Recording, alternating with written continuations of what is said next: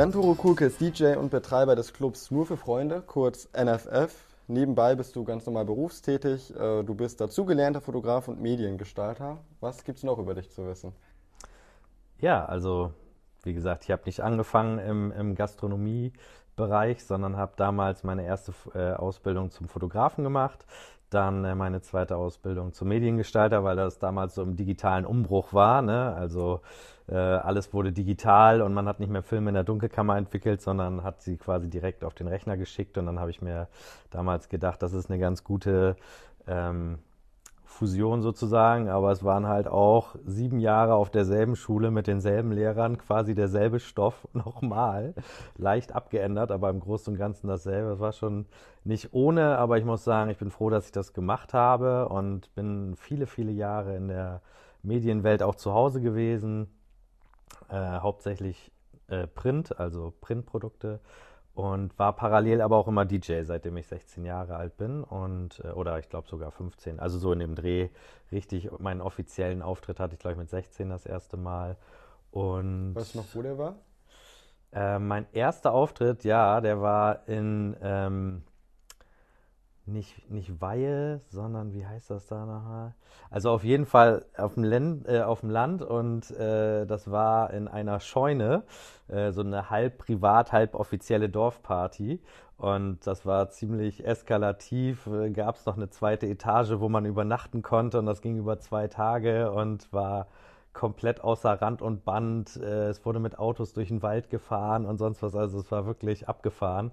Das äh, ja, war mein erster Gig sozusagen. Und da hast du dich beworben ja. oder die haben dich angefragt oder wie kam sowas zustande? Ah, der eine Veranstalter war äh, mein bester Kumpel und ja, der hat mich halt auch immer so ein bisschen gepusht, dass ich auflegen soll. Der hat mich auch zur elektronischen Musik gebracht tatsächlich, äh, Sebastian. Ähm, vorher war ich äh, Drummer in einer, in einer Punkband und habe eigentlich elektronische Musik verteufelt. Ähm, das war ja alles nicht handgemacht und da hat ja keiner Gitarre oder Schlagzeug gespielt. Und dann hat er mich so ein bisschen zu The Prodigy und zu Drum Bass gebracht und darüber bin ich halt total in die äh, elektronische Musik auch eingestiegen und dann doch ziemlich schnell habe ich da auch meine Prinzipien über Bord geworfen und bin dann äh, DJ auch noch geworden, habe parallel noch Schlagzeug gespielt und äh, ja, genau, das war so der, der Werdegang und dann hat er mich das erste Mal dahin gebucht. So, jetzt habe ich den Faden wieder.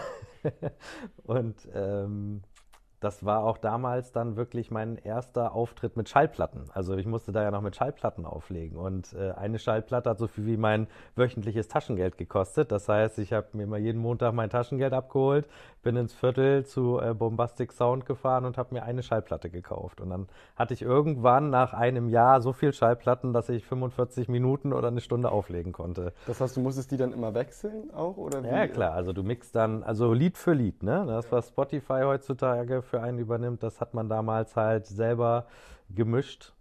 Also war der Job des DJs vor ein paar Jahren noch härter, als er heute ist? Definitiv, ja. Also da könnte ich auch abendfüllend drüber erzählen, was früher alles äh, anders und schwieriger und komplizierter war. Aber ja, also kurz und knapp, es war einfach äh, ja, also es war einfach auch was Besonderes, ein gewisses Lied zu haben. Ne? Also äh, mich haben nachher wirklich Leute gebucht, weil ich das und das Lied zum Beispiel hatte, was sonst keiner hatte. Und der wollte, dass das Lied auf deiner Party, auf seiner Party läuft, weil es war dann eine Schallplatte, die gab es nur 300 Mal auf der Welt oder irgendwie sowas. Ne? Das heißt, du musstest aber auch alle Schallplatten selbst mitbringen, dein ganzes ja, ja. Equipment und sowas? Mhm. Wie viel wert war das irgendwann so zu deiner, zu deiner also, als du richtig drin warst? Also Equipment musste ich Gott sei Dank nicht mitbringen. Das äh, lässt man sich erstellen, obwohl es kommt drauf an. Es ist ja heute auch teilweise noch so, dass wenn man auf Veranstaltungen für Firmen zum Beispiel spielt oder Hochzeiten oder sowas, was ich jetzt persönlich nicht mache, aber Firmen feiern oder so, dass man dann auch das Equipment ein bisschen sich äh, mit besorgt und äh, mitbringt. Aber damals hattest du halt nicht einen USB-Stick, den du mitgeschleppt hast, sondern du hattest halt Vinylplatten. Und wenn du mal 50 Vinylplatten schleppst, dann weißt du aber, was du getan hast. Und dann brauchtest du aber für einen Abend, wo so gemischte Sachen liefen, auch mal 200. Die hast du schon kaum noch mehr mitbekommen. Und dann bin ich auch mal in England gebucht gewesen, dann durch einen Flieger diese 50 Schallplatten durchgeschleppt. Und dann hatten wir kein Geld für ein Taxi und mussten dann durch ganz London und in der U-Bahn und so immer diesen Plattenkoffer mit rumschleppen. Danach habe ich mir auch einen mit Rollen geholt. Das mache ich nie wieder. Ja, und wie gesagt, das, das war halt das eine Problem, war das Gewichtsproblem, einfach die mitzunehmen. Ähm, und das andere Problem ist halt auch, okay, nimm mal 50 bis 100 Lieder mit. Du weißt aber teilweise gar nicht, was für ein Publikum dich erwartet. Und dann musst du auf einmal komplett umswitchen. Heutzutage ist kein Problem mehr. Ne? Da kannst du einfach, äh, hast zigtausende Tracks dabei und kannst in alle Richtungen switchen. Aber damals musstest du vornherein deine Plattentasche so packen, dass das für das Publikum und für den Abend passt. Ne? Und das war schon eine wesentlich größere Herausforderung, sage ich mal. Auch eine finanzielle, viel größere Geschichte. Die meisten DJs heutzutage, die geben nicht mal ein Euro bei Beatport aus für einen Track, sondern die ziehen sich das halt komplett so. Ähm, das heißt, du hast heutzutage als DJ nur noch, wenn überhaupt, die Ausgabe für deinen Kopfhörer und für einen neuen USB-Stick und das war's. Ne? Und damals war das halt schon sehr äh, existenziell. Diese Schallplattenspieler hat ein Schallplattenspieler 1000 Mark gekostet, die Nadeln haben 100 Mark gekostet, davon brauchtest du zwei, dann nochmal so ein Mixer für 500 Euro und dann geh mal zu deinen Eltern und sag mal, ich brauche 2.000, 3.000 Euro für äh, Equipment. Die haben auch nur einen Vogel gezeigt und haben gesagt, ja, was, was verdienst du dann auf diesen Partys? Ja, und was verdient man dann auf diesen Partys? Ganz viele Jahre nichts.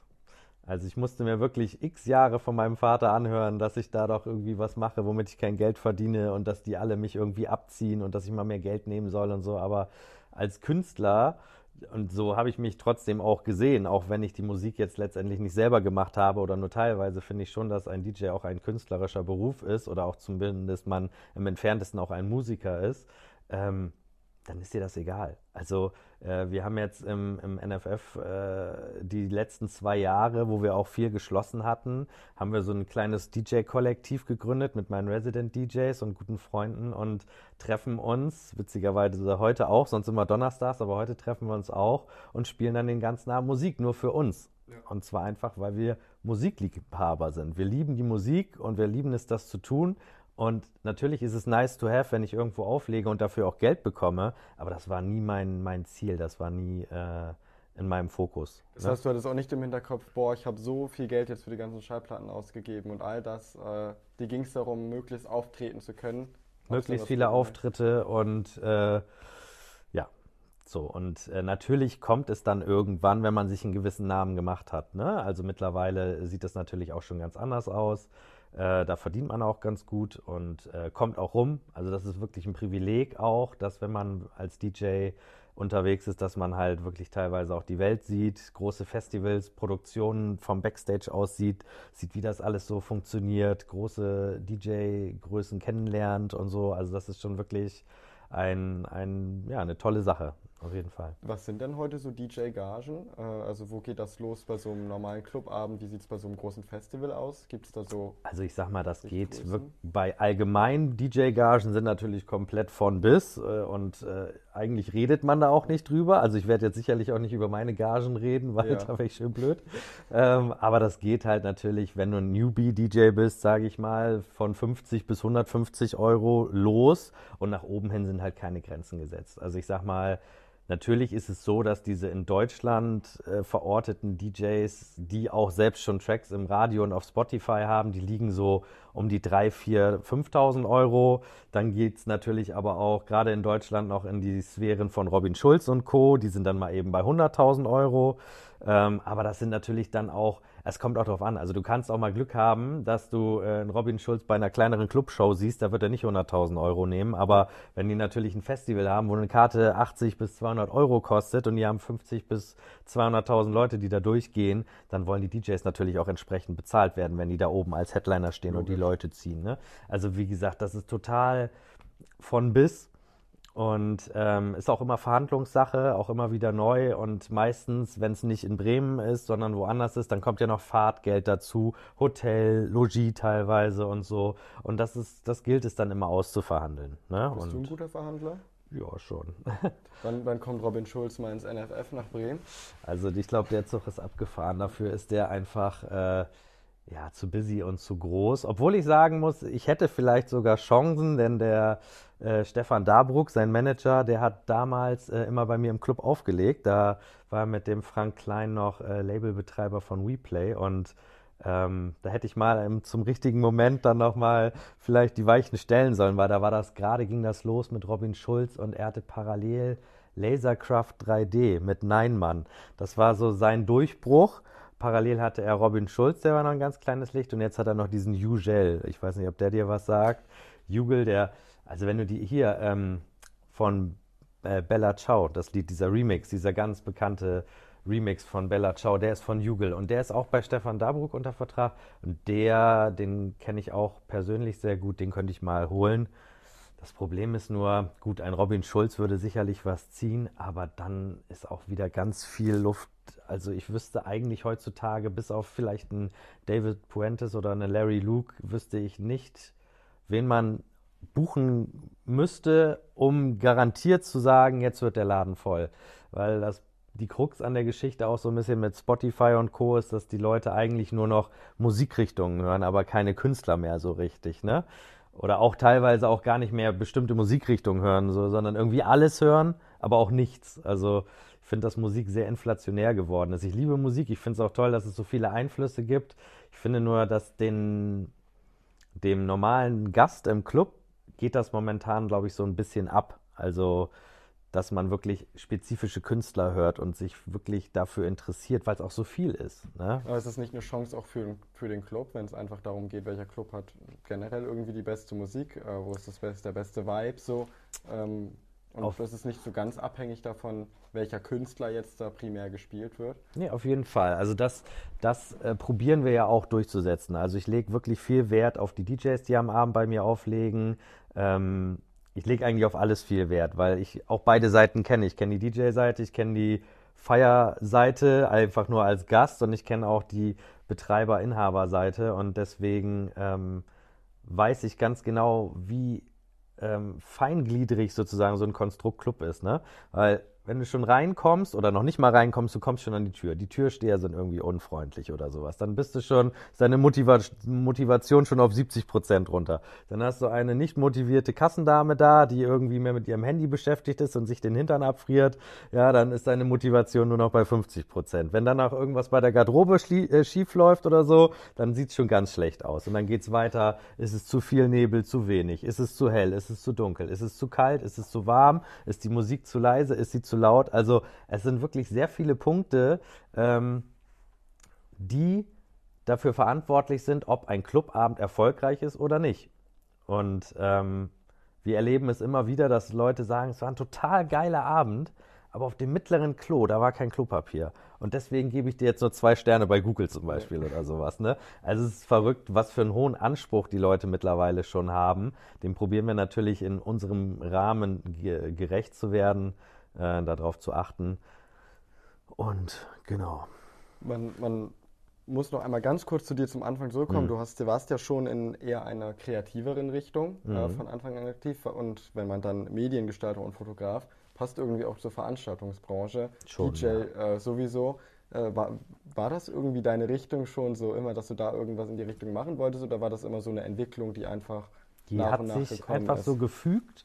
Und im Nachhinein stelle ich immer mehr fest, dass sehr viele Clubbetreiber, DJs oder alle, die so in dem Metier sind, auch immer irgendwie was mit Medien gelernt haben. Das ist ganz witzig. Also ich weiß, es hat wahrscheinlich was mit der kreativen Gehirnhälfte zu tun oder so. Ich weiß es nicht, dass man, wenn man für das eigene eine, eine, eine Passion hat, dass das andere so mit da ein bisschen mit reinspielt. Und ich sag mal auch so optische Kunst und, und äh, musikalische äh, Geschichten, das ist ja auch irgendwie ähm, nicht so weit voneinander entfernt. Ne? Ja. Also es ist jetzt zum Beispiel nicht so, dass alle DJs BWLer sind oder sowas. Also es ist schon so, dass diese künstlerische Sparte sich da, glaube ich, so ein bisschen eingerufen hat. Aber es war nie bewusst, es war un unterbewusst, hat sich einfach so äh, ergeben. Ne? Mhm. Dein Künstlername ist DJ Caleb, mhm. wenn ich das richtig ausspreche. Mhm. Ähm, ich finde es bei Projekten egal, wo immer total schwer Künstlernamen zu finden, weil man irgendwie sich nie sicher sein kann, man weiß nie genau, wie kommt das an. Dann finde ich, ich cool, mein Kumpel sagt dann, ach nee, lieber nicht und so. Wie, wie hast du den damals gefunden und äh, wie lange gibt es den jetzt schon? Was von Anfang an schon dein Künstlername? Ja, also ich bin ja seit über 20 Jahren jetzt wirklich schon DJ und äh, habe diesen Namen auch die ganze Zeit. Also irgendwann war auch der Punkt vorbei, wo ich den nochmal hätte ändern können, ja. ne? weil wenn er dich schon so lange begleitet und der ist halt damals äh, in dem Bunker meiner Eltern, also die haben so einen Luftschutzbunker im Keller, das war früher normal bei diesen Schwachhauser Häusern, äh, äh, da habe ich immer aufgelegt und Schlagzeug gespielt äh, da ist der entstanden quasi schon. Also es gab damals eine Fernsehserie, die hieß American Gothic.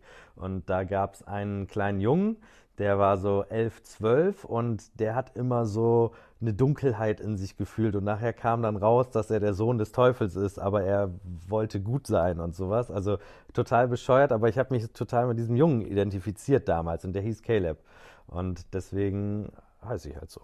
Das heißt, es war nicht so eine ganz aktive Suche, sondern ist dir einfach direkt eingefallen oder du hast schon drüber ja. nachgedacht? Nee, es war also natürlich, du setzt dich irgendwann hin und überlegst und, und so weiter und das bringt aber nicht so viel.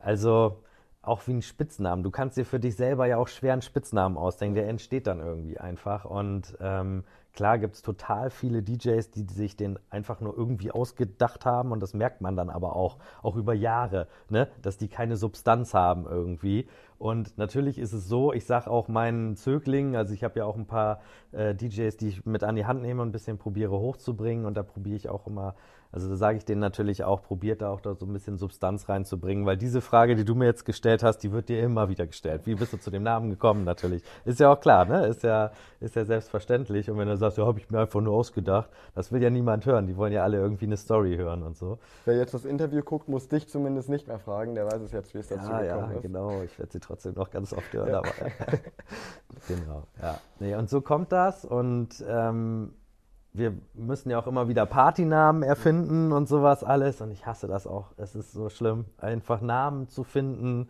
Äh, wir machen es richtig strukturiert schon mit Brainstorming und wirklich am Flipchart so teilweise haben wir probiert, Partynamen zu erfinden. Ja, nichts geworden. Ein Wochenende später mit drei Promille ist er uns dann auf einmal so eingefallen. Also wenn man die Zeit hat, dann findet man das irgendwie, aber auf Knopfdruck einen DJ-Namen, einen Partynamen oder auch für ein Geschäft einen Namen zu entwickeln, finde ich super schwierig. Zum Programm kommen wir gleich noch. Mhm. Ähm, ist Club eigentlich die richtige Bezeichnung fürs NFF oder ja. seid ihr eher eine Diskothek mhm. oder ist das gar kein Unterschied oder? Also ähm, für mich persönlich ist eine Diskothek einfach ein, was Großes. Ne? Eine Großraumdiskothek mit mehreren Ebenen, mit mehreren äh, äh, Räumen und so weiter. Und ein Club äh, zeichnet sich eigentlich dadurch aus, dass es im Allgemeinen immer kleiner ist, dass dort äh, meistens nur ein großer Raum ist, maximal zwei Areas. Ähm, und im Allgemeinen finde ich auch, dass es in einem Club immer mehr, es ist natürlich jetzt verwässert heutzutage, aber ich finde, dass es in einem Club immer mehr um Musik gehen sollte als in einer Diskothek. In einer Diskothek ist es klar, da geht es um Flirten, um Saufen, um Party machen äh, und alles andere. So die Musik ist, äh, ist wie ins Stubu gehen. Ja, gut, du hast das jetzt noch nicht so mitbekommen. Das Stubu war vor deiner Zeit, aber das sind dann halt so eine Läden, da wusstest du ganz genau, die Soundanlage ist schlecht, der DJ spielt seit 20 Jahren dasselbe Mixtape, also da hättest du auch, hätte gar kein DJ stehen müssen. Aber es war egal, weil du bist dann mit 10, 15 Leuten hingegangen, hast zwei Promille gehabt und dann war, hast du deinen Spaß gehabt. Und ähm, in einem Club ist es eigentlich so, und mit den anderen Clubbetreibern so in Deutschland auch, probieren wir einfach so eine gewisse Fahne hochzuhalten. Und auch mal, auch wenn es im Grunde keinen interessiert und dir, dir keinen Gast mehr bringt, trotzdem mal teure DJs buchen. Ja? Äh, trotzdem mal Ausrufezeichen setzen, trotzdem mal ein bisschen rumprobieren. Äh, mal eine reine House oder eine Drum and Bass oder eine Hardstyle Party zu machen oder sowas, einfach um den Leuten neue Impulse zu bieten und nicht einfach irgendwie seit 10, 20 Jahren, wir machen die Tür auf, die Leute kommen, die Leute saufen, die Leute gehen. Ist natürlich wesentlich einfacher. Manchmal würde ich mir das auch wünschen, weil wir müssen uns wirklich Woche für Woche, Tag für Tag neu erfinden. Ne? Wir müssen jetzt diese Woche haben wir Donnerstag, Freitag, Samstag auf. Du musst jeden Tag ein anderes Publikum ansprechen. Ne? Also musst jeden Tag wieder irgendwie probieren, na, da probieren wir eher die Jüngeren zu ziehen, da probieren wir die Älteren zu ziehen, da probieren wir eher Haus, da sind wir blacklastig und so weiter. Also es ist sehr anstrengend, sehr zeitaufwendig ähm, einen Club am Laufen zu halten. Sagen wir das mal so. Und bei einer Großraumdiskothek, um zu deiner Frage wieder zurückzukommen, ich merke, dass ich heute immer so weit abschweife, dass ich schon teilweise gar nicht auf die Frage antworte. Sorry dafür. Aber man merkt, dieses Thema ist einfach natürlich so umfangreich und hat so viele Facetten. Ja, also ich kann auch fünf Stunden hier Extended-Version, ne? ihr könnt euch das zusammenschneiden dann nachher. Ähm, genau, also wieder um zum Punkt zu kommen, Diskotheken, Großraum, die machen eigentlich die Tür auf, immer dieselben DJs, immer dieselbe Musik, dieselben Specials. Und in den Clubs ist schon immer auch ein Programm im Idealfall da. So, und da würde ich den Unterschied sehen. Und deswegen würde ich uns auch ganz klar als Club verorten äh, und nicht als Diskothek. Wie viele Leute passen denn bei euch äh, maximal rein? Bei uns passen maximal um die 500 tatsächlich rein. Äh, wir machen aber bei maximal 450 Schicht, weil ich kein Freund von diesen Sardinendosen-Partys bin. Also bei 450 Leuten ist es schon knackig, aber die Leute, ich finde immer, die Leute müssen sich bewegen können. Zur Toilette, zur Bar, weil letztendlich sind wir natürlich auch ein umsatzorientiertes Unternehmen und ab einer gewissen Fülle läuft halt auch an der Bar nichts mehr. Ne? Außerdem möchte ich auch, dass die Leute nach Hause gehen nachher und sagen, das war ein geiler Abend und nicht sagen, oh, es war viel zu voll und es war viel zu heiß und viel zu eng. Wie zählt ihr das an der Tür? Äh, wir haben tatsächlich Klicker. Und sind die so genau? Also bei 450 oder 500? Also natürlich, ja, gibt es immer eine Dunkelziffer, weil äh, es ist ja auch immer sehr viel los. Ich meine, du warst ja auch jetzt ein paar Mal da, hast das auch mitbekommen, was da immer auch gerade an den Freitagen los ist. Da werden wir schon ziemlich überrannt, Gott sei Dank, toi toi toi. Ich habe hier, ich suche hier schon die ganze Zeit Holz zum draufklopfen. ähm, also das läuft sehr gut. Und ähm, dann ist es natürlich auch an der Kasse stressig. Und dann steht mal einer auf der Gästeliste, einer war draußen, ist wieder reingekommen und sowas. Und sicherlich, also die Dunkelziffer ist immer so plus minus 30 Leute, aber im Großen und Ganzen klappt das schon ganz gut. Du hast eben die unterschiedlichen äh, Events äh, angesprochen, die es regelmäßig gibt. Ich weiß bei euch, ihr habt Moonlight zum Beispiel, Love Tonight. Ähm, wer noch nie da war, kann vielleicht wenig damit anfangen, aber nur mal ein paar Beispiele zu nennen. Ja. Denkst du dir die Veranstaltung alle aus ähm, oder kommen Leute auf dich zu äh, oder wie, wie entsteht sowas? Ähm, also teils, teils. Also ich habe mir über die Jahre so viele Namen ausgedacht und, und auch Konzepte erstellt und dazu dann auch das Banner gemacht, die, die, das Logo gemacht, weil das ist für mich dann auch immer so eine Einheit, ne? weil wir haben im Club auch ganz viele äh, Monitore und Videoleinwände und da sieht es dann auch, finde ich, immer cool aus, wenn du das Logo da drauf hast und damit spielen wir dann auch, ob es jetzt Merchandise ist oder wie auch oder was. Also wir machen da dann immer ein richtiges Konzept nicht einfach nur Name, sondern äh, probieren da also irgendwie was mit ein bisschen Substanz zu erstellen.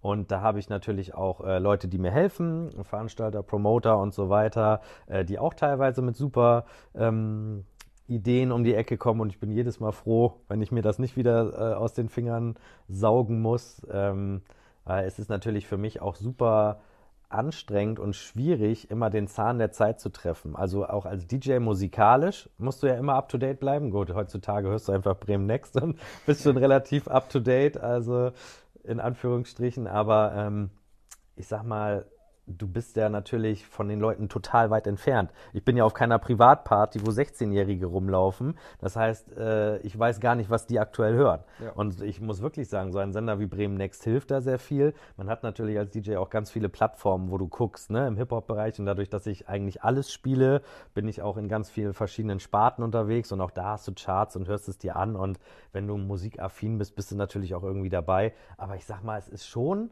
wirklich hart da am Ball zu bleiben und dann auch dementsprechend, komme ich wieder auf deine Frage zurück, die richtigen Konzepte dafür zu entwickeln. Ne? Also äh, einfach zu sagen, oh ja, Deutschrap ist angesagt, wir machen jetzt eine Deutschrap-Party. So einfach ist es ja nicht. Ne? Wer also ist denn dein Lieblings-Deutschrapper aktuell? Boah, also viele hassen ja Deutschrap und ich muss sagen, ich finde, dass es sich total super entwickelt hat, auf jeden Fall. Also ähm, ich muss sagen, dass ich äh, auf jeden Fall Fan bin von Kit Capri hier aus Bremen. Der, den feiere ich sehr vom Sound, vom Style. Ähm, dann gibt es ja noch diesen Art hier mit belgisches Viertel und so, mag ich auch total gerne. Ich stehe aber auch auf diese prolligen Sachen, also auch Bones und 187 und so weiter. Also äh, wenn es abgeht, wenn es da vorne geht, dann feiere ich das schon. So ganz asoziale Texte finde ich manchmal schwierig. Also wenn ich mit meinem elfjährigen Sohn durch die Gegend fahre und dann läuft Next und dann kommt irgendwas von, äh, ne, von 187 oder Samra oder keine Ahnung was, dann ist es schon teilweise schwierig. Ähm, Habe ich auch witzigerweise mal mit dem Musikintendanten von Bremen Next drüber geredet, der auch einen Sohn in dem Alter hat. Ähm, und bei amerikanischen Texten ist natürlich egal. Ja. Da das Maximale, was sie da äh, äh, ähm, verstehen, ist Fuck oder so mal. Ne? Ja. Ich weiß nicht, ob das jetzt von YouTube hier ausgeblendet wird, aber egal, es piept so aus, genau. Aber äh, ansonsten haben die es ja nicht verstanden. Und heutzutage ist es schon teilweise heftig, aber ich finde, das hat sich auch ganz gut eingegroovt. Also ich finde auch, dass diese Deutschrapper so ein bisschen von diesen äh, obszönen Texten weg sind und eher hin zu tiefgehenderen Geschichten. Und ähm, ja, auch diese Drogenverherrlichung, die ist natürlich noch da. Äh, Finde ich auch nicht so cool, aber da wird ja mittlerweile sich auch ganz gut positioniert. Also Capital Bra hat das ja mit Tilly Dean auch jetzt nochmal so ein Gegenstatement gesetzt und sowas. Und das finde ich auch wichtig, weil sowas zu verherrlichen finde ich schwierig und ich sehe es halt auch in unseren Kreisen dort, dass das auch wirklich angenommen wird. Und da muss man sich schon, also mal früher einen Joint zu rauchen, das war für uns schon so hoch und heutzutage hauen sich die 12-, 13-jährigen Kids äh, irgendwie Tilidin oder äh, äh, irgendwelche Betäubungsmittel rein. Das ist schon, schon heftig. Deswegen ja, ist das so ein bisschen ein schwieriges Thema. Ja. Okay, dann äh, wissen wir dein, mehr über deinen Deutschrap-Geschmack äh, zumindest. Mhm. Ähm, um zu deiner Antwort davor zurückzukommen, mhm. was, was genau sind dann äh, Veranstalter für den Abend? Sind das die Chefs für die Veranstaltung? Nee, der Chef bin immer ich. Der Chef bist immer du. Was, ja. ist, was ist die Aufgabe der Veranstalter an dem Abend? Naja, also die, die Veranstalter bzw. Promoter sind das ja eher, äh, die sind einfach dafür da, dass die ähm, ja, ihre, ihre Leute ziehen, sage ich mal so. Also ich äh, probiere immer so die, die, ich nenne sie immer die Alpha-Tiere ähm, zu, äh, zu akquirieren, dass die für uns Werbung machen. Dafür bekommen die dann, äh, was weiß ich, mal eine Flasche Wodka oder irgendwie sowas. Also da gibt es immer so Win-Win-Situationen oder kriegen Gästelistenplätze und so weiter. Ähm, und dafür ziehen die halt die jungen Leute, weil man kennt es einfach selber. Am Anfang hatte man super viele Freunde, man hat eine Privatparty gemacht, es kommen 200 Leute und man weiß gar nicht, wohin damit. Dann wirst du irgendwann 18, 19, 20, 21 und der Freundeskreis wird einfach überschaubarer, weil man natürlich auch immer weniger Zeit hat. Die Leute gehen zum Studieren in andere Städte und so weiter. Deswegen ist es extrem wichtig, äh, immer am Zahn der Zeit und immer an den jungen Leuten zu bleiben. Wir machen ja zum Beispiel auch freitags ab 16, samstags ab 18, wird von vielen verpönt. Äh, viele Leute sagen Kinderdisco und so weiter, aber äh, ich, das prallt halt so an uns ab, weil ich muss ganz ehrlich sagen, in Bremen war es ganz lange und ist auch immer es noch super schwierig, jeden Abend voll zu bekommen. Also das in anderen Städten ist es besser, aber auch da ist es schwierig. Wir hatten ja auch vor Corona dieses große Clubsterben. Ich muss sagen, das ist eine von mehreren Sachen, die ich sagen muss, die Corona positiv, äh, also die, die uns im Leben positiv weitergebracht haben. Nicht nur, dass teilweise in der Fleischproduktion jetzt mehr ein Auge drauf gelegt wird auf die Hygiene und so weiter, sondern auch, dass halt zum Beispiel die Clubs und allgemein Feiern gehen wieder mehr zu schätzen gewusst, äh, gewusst wird von den Leuten. Ne? Weil vorher war es so, ah ja, jedes Wochenende, Freitag, Samstag weg, dann noch auf Festivals und so. Es war gar nichts Besonderes mehr. Auch da war so eine totale Inflation am Start und jetzt wissen die Leute das wieder so ein bisschen mehr zu schätzen feiern zu gehen. Das heißt, die Leute, die Veranstalter, die Promoter genau, ähm, bringen dann ihre genau. Leute mit und äh, kriegen dann eben Getränke dafür, Gästelistenplätze. Ähm. Genau, richtig. Also ich werde dir natürlich nicht all meine Tricks verraten, weil die Konkurrenz ist groß, gerade aktuell in Bremen, aber ähm, genau, das ist so ein, so ein Konstrukt, das wir gefunden haben, was wir verfolgen und was auch sehr gut läuft. Und genau, das wollte ich sagen, dass äh, wir oft als äh, oder öfter mal als Kinderdisco verschrien werden, weil es ist natürlich klar, wenn Leute sich nicht so in der Partyszene auskennen und die kommen dann freitags bei uns feiern, dann sind die natürlich erstmal schockiert, dass da 16- bis 21-Jährige sind und nicht halt ab 18 und älter. Die Gespräche aber, in der Schlange sind manchmal ganz lustig. Ja, ja genau, ne, kennst du ja auch. So, aber äh, wir sehen halt da total Potenzial, auch für uns das Publikum von morgen zu, äh, zu erziehen, auch schon mal, gleich musikalisch und so weiter. Weil wenn die in diese anderen Läden gehen, wo ich jetzt keine Namen nennen möchte, wo die mit Specials zugeschmissen werden und die sich quasi daran gewöhnen, dass sie nichts bezahlen müssen, die Getränke kosten nichts, äh, der DJ ist schlecht, der Sound ist schlecht und dann denken, ah, okay, das ist feiern gehen, das finde ich einfach nicht richtig und deswegen probieren wir da einfach die Leute schon früh abzuholen. Es ist einfach immer ein Spagat und eine Gratwanderung, weil wirklich du auch immer samstags Leute hast, die mal am Freitag vorbeikommen und äh, dann ist das irgendwie doof natürlich für die, äh, aber andererseits wäre es so, mittlerweile könntest du wirklich in Bremen zulassen an einem Freitag. Und wenn du eh schon nur zwei Tage in der Woche öffnen kannst, aber Miete quasi für die ganze Woche bezahlst, dann musst du ja irgendwie den Laden voll bekommen. Und ja, so haben wir uns da ganz gut eingegroovt und mittlerweile weiß das eigentlich auch jeder und da fahren wir ganz gut mit. Wir sind ein Wirtschaftspodcast, das heißt, es geht auch äh, ums Unternehmen natürlich. Ja. Ähm, wenn ich es richtig verstanden habe, setzen sich ja bei Clubs die Einnahmen aus Getränken und Eintritt zu, zusammen oder habt ihr noch äh, andere Einnahmequellen für so einen Clubabend oder generell? Ausgenommen sind jetzt mal so Medienpartnerschaften vielleicht für Veranstaltungen oder ganz spezielle Nee, Sachen, nee, sondern genau. so ein normaler Klar, Clubabend. also der, der Löwenanteil ist natürlich äh, Eintritt und Barumsatz, das ist völlig klar. Andere Möglichkeiten haben wir ja gar nicht. Ähm, vielleicht, wir haben noch mal Merchandising gemacht, aber es ist ein verschwindend geringer Bruchteil, dass wir mal NFF-T-Shirts oder irgendwie sowas hatten, oder Feuerzeuge oder diese Armbänder verschenken wir ja auch. Also da siehst du auch, wir wollen eigentlich da, sehe ich eher den Merchandising-Faktor und jetzt den Leuten irgendwie noch so einen Euro für diese Bänder abzunehmen, ist ja auch Quatsch, dann haue ich die lieber so raus. Aber wir äh, haben uns jetzt auch in diesen Corona-Zeiten natürlich auch Gedanken gemacht, was kann man tun. Und wir haben jetzt auch, ich weiß nicht, ob du schon gesehen hast, jetzt auch über dem Eingang eine LED-Wall hängen. So, weil ich denke da schon seit ein paar Jahren drüber nach und es gibt jetzt eine neue Firma in Bremen, die das jetzt überall macht. Man sieht das ja auch vermehrt, dass jetzt überall diese LED-Walls sind. Ähm, und das Problem war bei denen allerdings, dass das Angebot nicht so ganz gepasst hat, beziehungsweise zu dem Zeitpunkt war es auch noch so, dass das der Versand dieser LED-Wall genauso viel gekostet hat wie, LED, wie die LED-Wall selber. Da war gerade diese Suezkanal-Geschichte und aus China rüberfliegen und so. Und das konnte ich mit meinem Gewissen einfach nicht vereinbaren, dass ich äh, 5000 Euro oder 7000 Euro für, für Transport bezahle. Ne?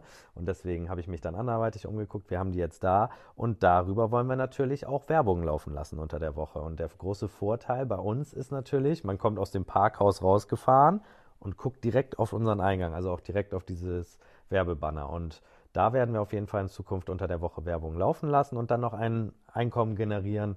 Plus, dass wir eine neue App haben, ähm, die auch wirklich ein Gamechanger ist für uns, aber natürlich auch wahnsinnig teuer.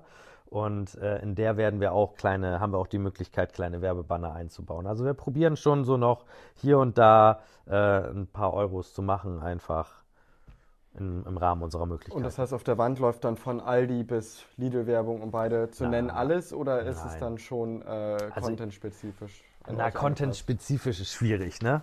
Also was, was willst du da machen? Also ich äh, würde natürlich es begrüßen, wenn jetzt, sage ich mal, 360, Red Bull und so weiter äh, sowas machen würden, aber im Großen und Ganzen machen die sowas eigentlich gar nicht. Das, äh, dafür sind diese Firmen zu groß und wir eigentlich zu uninteressant. Das heißt, du gehst dann eher auf lokale Läden.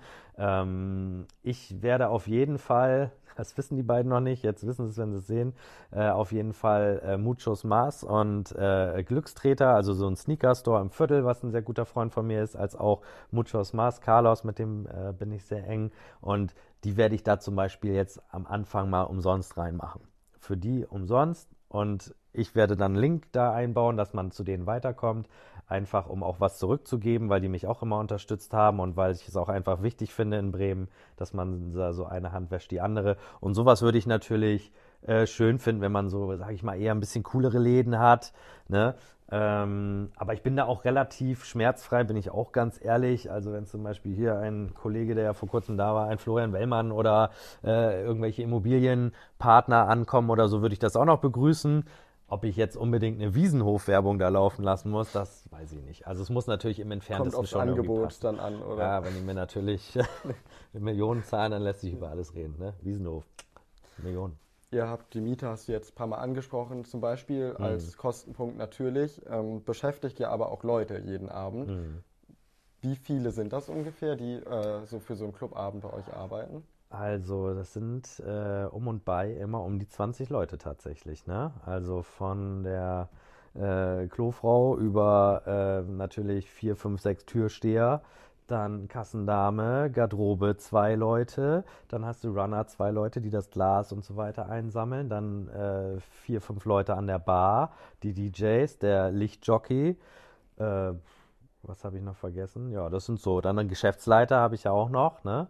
Den ich noch äh, zwischen mich geschaltet, also vor uns geschaltet habe.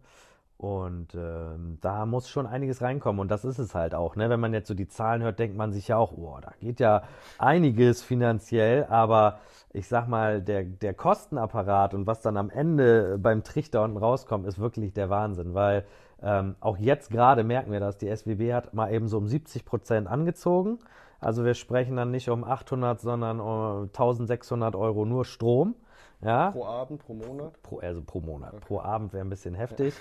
Ähm, dann äh, GEMA, GEZ haben gerade, also GEZ hat, ähm, äh, GEMA hat massiv erhöht jetzt auch gerade, da bezahlen wir auch über 800 Euro im Monat.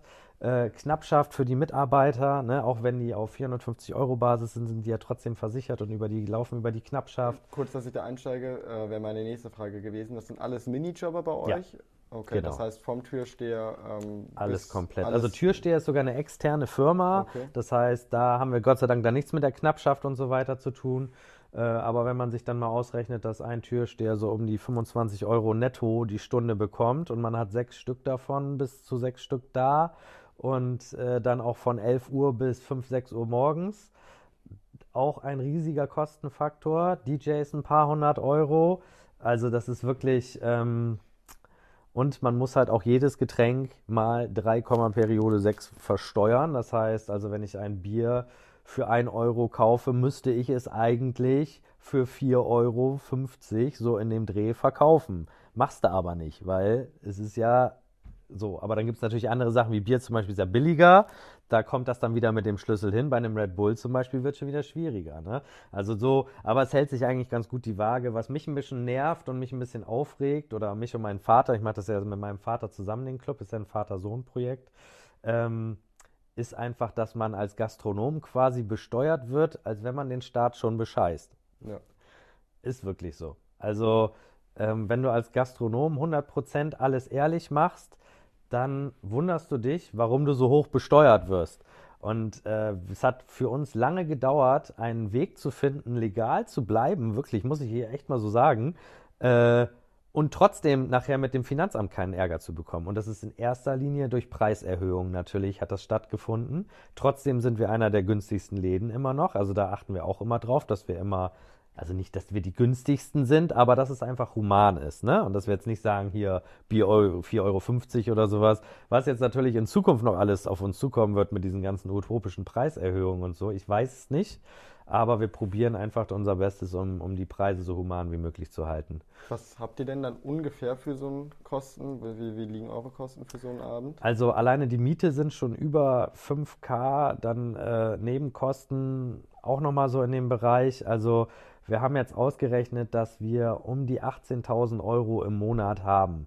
Das heißt, wenn du das auf vier äh, Öffnungstage im Monat runterrechnest, musst du pro Abend 1800 Euro netto erstmal verdienen, um nur mit den Nebenkosten und mit der Miete und mit dem Strom äh, auf, einen, auf einen grünen Zweig zu kommen. Und da sind noch diverse Posten nicht mit drin. Und dann kommt natürlich auch noch dazu, dass du für so ungefähr 1500 Euro Ware einkaufst. Die musst du dann Pro von. Pro, ja, fürs Wochenende, Okay. fürs Wochenende. Aber kommt auch mal drauf an, manchmal auch 2000 Euro. Jetzt für so drei Tage, jetzt zum Beispiel Donnerstag, Freitag, Samstag, kann es dann auch schon mal 2000 Euro sein. Die du dann auch nachher noch von deinen paar tausend Euro, die du denkst, oh ja, hier 4000 Euro Eintritt und sowas gewinnst, äh, Umsatz hast, wieder abziehen musst halt. Ne? Die, die, fahrt ihr da zum Rewe äh, und kauft die Sachen einfach Nein, rein oder habt ihr nein. dann spezielle Lieferanten? Das für? machen ja auch äh, ganz gerne die ganzen, die halt das eben am Finanzamt vorbei machen. Die fahren dann zu irgendwelchen Hohlabmärkten und sowas. Aber wir lassen uns von Beckröge beliefern und das auch schon seit jetzt 16 Jahren. Sind da sehr zufrieden und äh, sehr happy mit und ähm, die bringen uns das vorbei. Die nehmen die, die, äh, also die, den Pfand und das Altglas und so weiter, nehmen die wieder mit. Und ähm, ja, so muss das auch laufen. Also du kannst gar nicht das, was wir jede, jede Woche einkaufen, das, da müsstest du dir schon wirklich einen Sprinter holen und eine Person quasi äh, für einen ganzen Tag abstellen, dass der die Ware da hin und her fährt, weil wir bezahlen alleine über 20 Kisten Bier, äh, 20 Trays Red Bull, äh, dann noch die ganzen Flaschen und so. Also da ist ein Sprinter auch ganz schnell mal voll. Ne? Was gibt es denn für Voraussetzungen, um bei euch zu arbeiten? Er muss gut aussehen, ist ganz wichtig. Ne? Darfst kein Geld verlangen. Nein, Quatsch. Also ähm, das Ding beim NFF ist, der Name heißt ja nur für Freunde und wir, wir verfolgen dieses Motto auch ziemlich strikt, einfach weil wir ähm, das nebenher machen. Ich bin ja noch hauptberuflich tätig. Mein Vater war es auch, der war äh, Großkundenbetreuer bei Mercedes. Das heißt, wir haben das ganze Ding mehr oder weniger nebenher gemacht, was natürlich auch heftig war, weil ein Club wirklich eigentlich schon ein Volltime-Job ist. Aber ich habe es immer gemacht, weil ich gesagt habe, A, möchte ich nicht für immer Gastronom bleiben. Irgendwann möchte ich mal auch am Wochenende Wochenende haben und mein Körper und meine Leber wird auch irgendwann sagen, Alter, mach mal was anderes jetzt. Und äh, deswegen habe ich immer weiter gearbeitet, aber auch, weil es mir einfach auch Spaß gemacht hat. Und ähm, das Wichtige im NFF ist einfach, dass ähm, das vom Team her passt.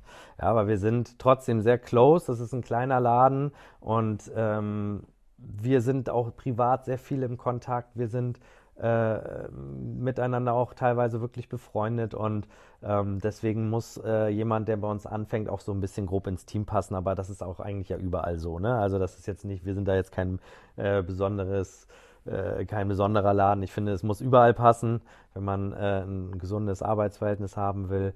Ähm, aber im Grunde ist es so Motivation, ähm, Feuer im Hintern auch für das, was man tut, irgendwie auch sich nicht zu schade zu sein, mal was äh, out of the box zu machen, also auch wenn du an der Bar bist, zum Beispiel in die Garderobe zu gehen äh, oder sowas, ne, weil es auch jetzt gerade in diesen Zeiten, jetzt heute hat ein Runner wieder Corona-positiv äh, einen Test bekommen, das heißt, wir müssen jetzt spontan da wieder umstellen, manchmal ist es ein paar Stunden vorher, dass jemand irgendwie sagt, mir geht's nicht gut, ich kann heute nicht kommen. Und das ist dann sowas, jemand wie die Kassendame.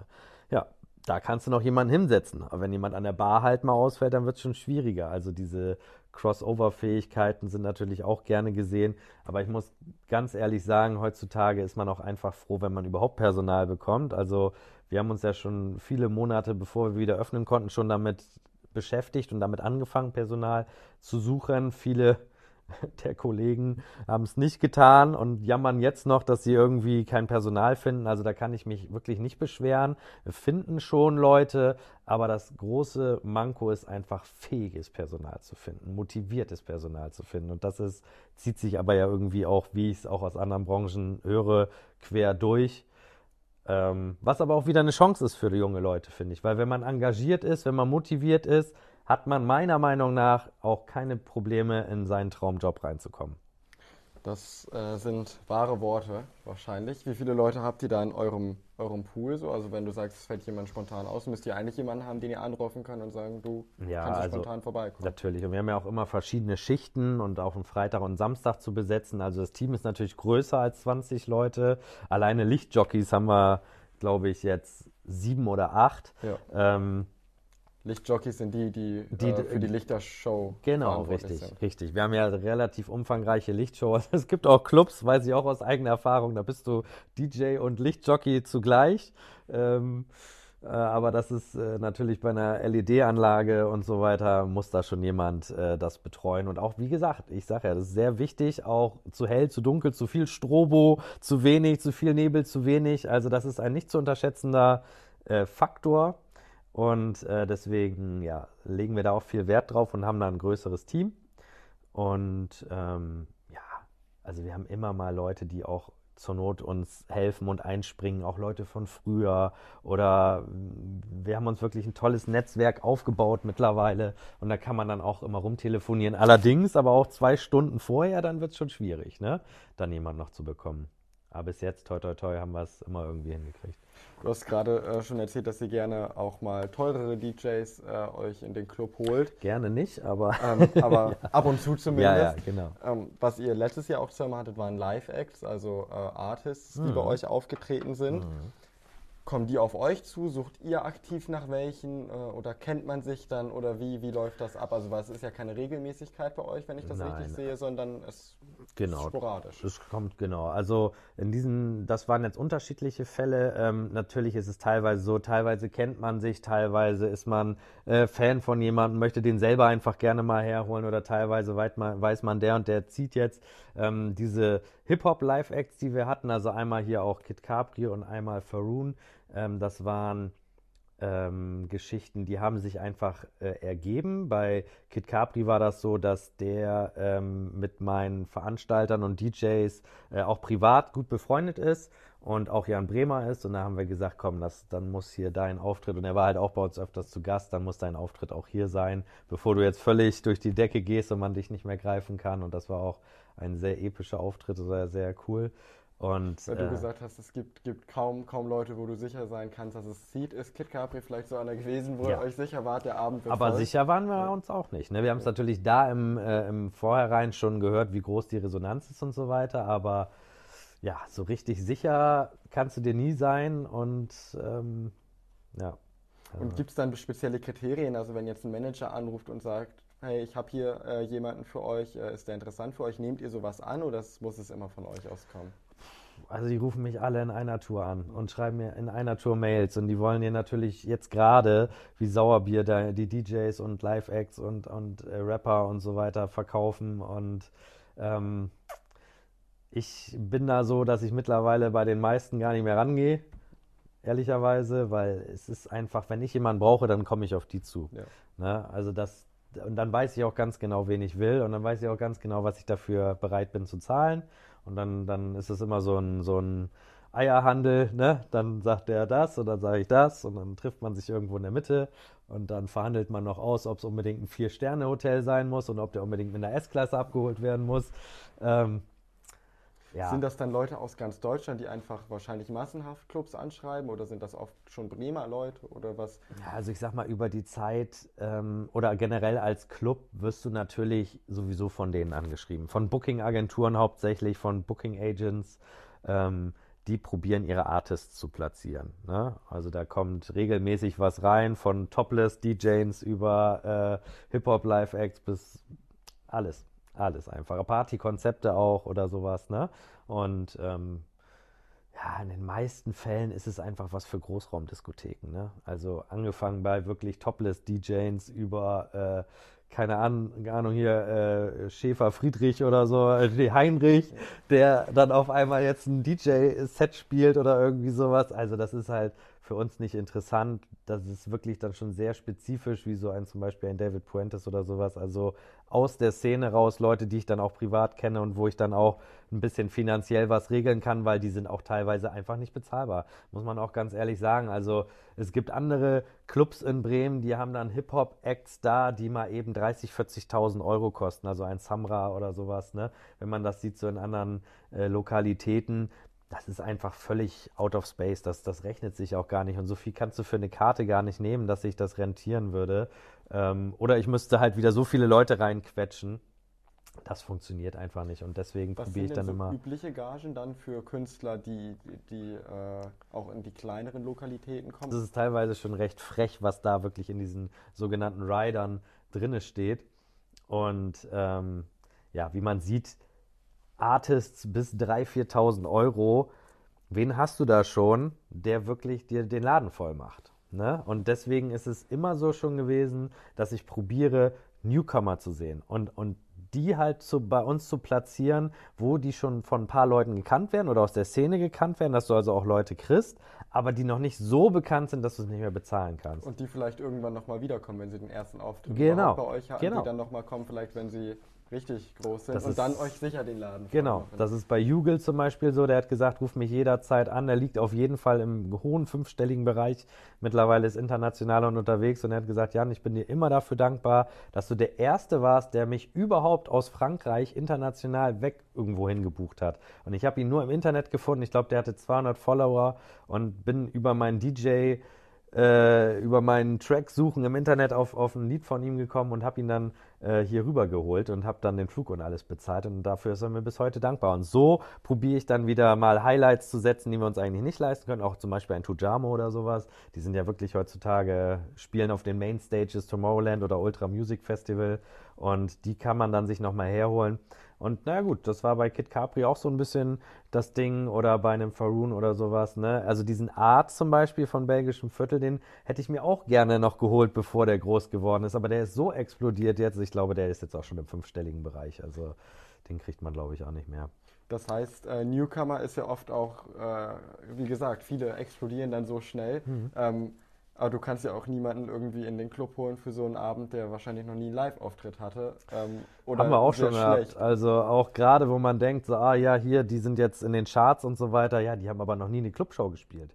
Also, und dann fangen die an mit ihrem Autotune, dass sie das da irgendwie über das DJ-Pult äh, einschleusen müssen, dass dann das Mikro nachher auch, also beziehungsweise die Stimme sich dann auch so anhört wie auf ihren Tracks weil heutzutage ist ja irgendwie fast alles Autotune und wenn die sich normal anhören, hören die sich an wie Mülltonne. Äh, aber äh, ja, das, das, das ist halt so das, was ich sehr oft erlebe, dass die noch weit weg davon sind, professionell zu sein. Ne? Und dann kommen die da auch stoned wie ein Eimer oder mit zwei Promille an und denken, sie machen jetzt hier das Rockstar live, aber verkacken ihren Auftritt. Ne? Das hast du natürlich bei Newcomern eher als bei einem professionellen DJ oder MC oder wie auch immer. Okay, aber gebt Leuten schon eine Chance, die vielleicht auch noch nie einen Live-Auftritt hatten. Ähm, aber lieber ist es wahrscheinlich euch auch, wenn es zumindest vielleicht mal ein Video gibt oder irgendwas, wo sie schon mal live aufgetreten sind. Klar, also ich gehe aber auch immer mit den Acts nachmittags nochmal in den Club. Wir machen einen Soundcheck, weil wir halt, wie gesagt, oft das schon erlebt haben. Und dieses ganze abends anschließend in der Hektik machen wir gar nicht mehr. Also wir machen wirklich tagsüber schon das anschließenden Soundcheck und so weiter, sodass ich zumindest weiß, was das angeht, werden wir keine bösen Überraschungen erleben. Und hattest du schon mal, dass du dann gesehen hast, wie die performen dann bei ihrem Soundcheck oder dass du gesagt hast, äh, nee, Jungs, lass es mal lieber heute Abend oder durften alle noch auftreten? Es durften oder? alle noch auftreten, aber natürlich hatte ich das schon ein, zwei Mal, dass ich mir an den Kopf gefasst habe und gesagt habe, oh mein Gott, das wird doch nichts. Hm. Zum Beispiel so Schmusesongs, ja. Also ich meine, wenn ich in einem Club auftrete und ich will da irgendwie eine mega Bühnenshow machen, dann kann ich nicht so eine, so eine ähm, chilligen Kuschellieder spielen. Da muss ich halt auch ein bisschen was haben, was nach vorne geht. Ne? Wie lange darf so eine Clubshow denn eigentlich sein dann insgesamt? Also ist ja kein Konzert. Nee, also ich finde halbe Stunde finde ich schon fast zu lang. Ähm, ich äh, bin auch nicht so der Freund davon, ganz ehrlich. Also äh, es ist cool, aber dann muss man es vielleicht so machen, dass man sagt, okay, wir machen schon um 21 Uhr auf oder um 22 Uhr machen wir jetzt an den Freitag normal auf, aber wir machen relativ früh auf. Dann eine Stunde später findet auch der Auftritt statt. Der kann dann auch eine halbe, dreiviertel Stunde oder vielleicht auch eine Stunde gehen maximal. Aber dann geht das Feiern los. Weil wenn du mitten im Feiern bist und dann kommt der Act auf die Bühne, es stehen ja nur noch alle. Ne? Dann werden wieder die Handys rausgeholt, dann wird da irgendwie alles mitgefilmt und keiner kriegt irgendwie was mehr mit und dann ist ja die Stimmung weg. Und vorher waren die Ladies den Hintern auf der Tanzfläche am Schwingen und alle waren gut drauf und so, und dann ist das immer so ein krasser Break. Das ist so ähnlich wie, ich weiß nicht, ob du mal, na gut, du bist jetzt vielleicht beschränkt ne, in deinem kurzen Clubleben, aber es gibt auch immer mal wieder sowas, dann kommt jemand und singt dann live zu einem Lied oder sowas, ja.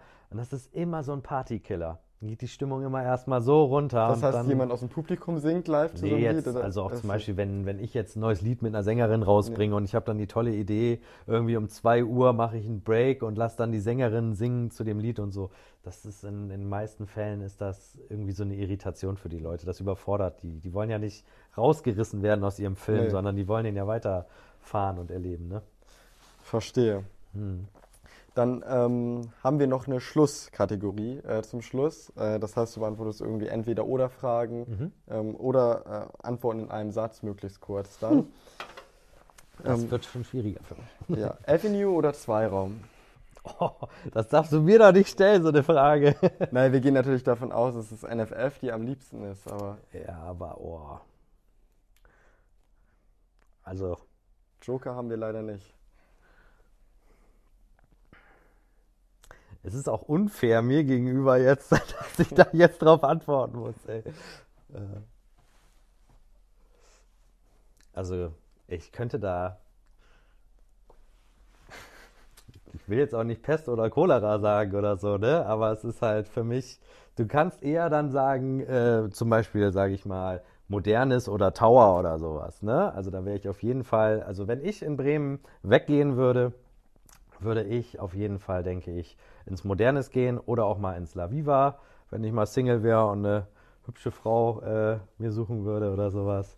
Ähm, aber diese anderen Läden wie Zweiraum oder Avenue oder so, das ist auch einfach, die sind auch sehr blacklastig und ich komme ja eher aus dem Haus, deswegen würde ich also da Also die tun sich nicht viel, aber so einen kleinen Favoriten hast du ja, wenn du jetzt, weiß ich nicht, ein, so dein Sohn irgendwann dich irgendwann nochmal mitnehmen möchte und fragt, was ist besser, wo gehen wir hin? Äh, und das NFF hat vielleicht gerade Umbauarbeiten. Äh, wo geht ihr denn dann hin? Wenn und er noch nicht 18 ist. Wenn er noch nicht 18 ist. Kommen ja die beiden in Frage, wenn, wenn ihr geschlossen habt. Ich würde Zweiraum sagen, glaube ich. Äh, aber dann nur mit mir als Begleitung. Weil alleine meinen Sohn auf der Meile Nacht sehe ich gar nicht. Und auch im Umfeld vom Avenue, da beim Hillmannplatz und bei dem Waffenladen da, was da für Leute rumlaufen, ganz ehrlich, da muss ich meinen Sohn nicht nachts haben. Ne? Ist, ist äh, das, oder dein Sohn hattest du gesagt, ist elf mhm. äh, im Moment. Das heißt, es sind noch ein paar Jährchen, bis er dann in, in das Alter kommt. Äh, glaubst du denn, er geht bei dir feiern oder möchtest du, dass er bei dir feiern geht, falls du den Club so lange noch hast? Ich kenne deine Pläne da Also nicht. ich sag ähm, dir safe, dass wenn es den Laden in fünf Jahren noch gibt, dann wird er auch bei mir feiern gehen. Da wird er wahrscheinlich schon auflegen. Er will jetzt unbedingt, dass ich ihm Auflegen beibringe und so. Und ganz ehrlich, das ist mir auch am liebsten. Also unser Klientel sind ja auch sehr viel Kinder von Freunden und Bekannten, von Firmenkollegen und so weiter, weil die einfach wissen, wenn ihr Kind in Bremen weggeht, dann ist das bei uns schon echt ganz gut aufgehoben. Der Weg ist dahin nicht so gefährlich und auch das Umfeld ist nicht so gefährlich und die Tür ist halt wirklich mit die härteste Bremens. Da achte ich ja immer sehr drauf und das heißt auch, äh, Mädels sind in unserem Club safe und die Jungs eigentlich auch. Und genau, und dann hätte ich es auch unter Kontrolle, ne? Da würde ich immerhin dann in die Überwachungskamera sitzen und gucken, was er gerade macht. Ja. Dann äh, die zweite Frage ist so eine schnelle Antwortfrage. Mhm. Ähm, wo hältst du dich am liebsten selbst im Club bei dir auf? Also mittlerweile tatsächlich äh, bin ich viel äh, im Backstage. Ist dem aber auch einfach geschuldet, wenn du 16 Jahre lang im Club bist, dann bist du nicht jeden Abend vorne und, und schießt dir da die Lampen aus. Also probiere sowieso so wenig Berührung mit Alkohol wie möglich zu haben, weil man ja immer irgendwie da ist. Ähm, oder am DJ-Pult natürlich. Da ist natürlich mein Zuhause, ne? Natürlich. Mhm. Ähm, es ist wichtig, äh, im Moment zu leben, hast du mal gesagt. Kann man äh, trotzdem langfristig erfolgreich sein? Natürlich kann man langfristig erfolgreich sein. Also ich, ich finde Carpe Diem, nutze den Tag oder was es da alles für Sprichwörter gibt, das ist so mein Lebensmotto. Neben behandle jeden so, wie du selbst behandelt werden willst. Das sind so meine zwei Lebensphilosophien, die ich äh, verfolge. Und äh, die finde ich sind aber gar nicht so aufs Business oder wie auch immer gesehen, sondern einfach, wie du zum Leben generell stehst. Ne? Und ich finde, das hat gar nicht so viel mit langfristigem Erfolg. Also natürlich vielleicht auch, aber ich finde, das sind zwei ganz unterschiedliche Bereiche, weil ich finde, Erfolg hat mit deiner Motivation zu tun, etwas zu tun. Und das andere ist einfach eine Grundeinstellung zum Leben. Ich finde es ganz cool und bedanke mich für deine Zeit und äh, dass du uns hier zur Verfügung gestanden hast. Sehr gerne.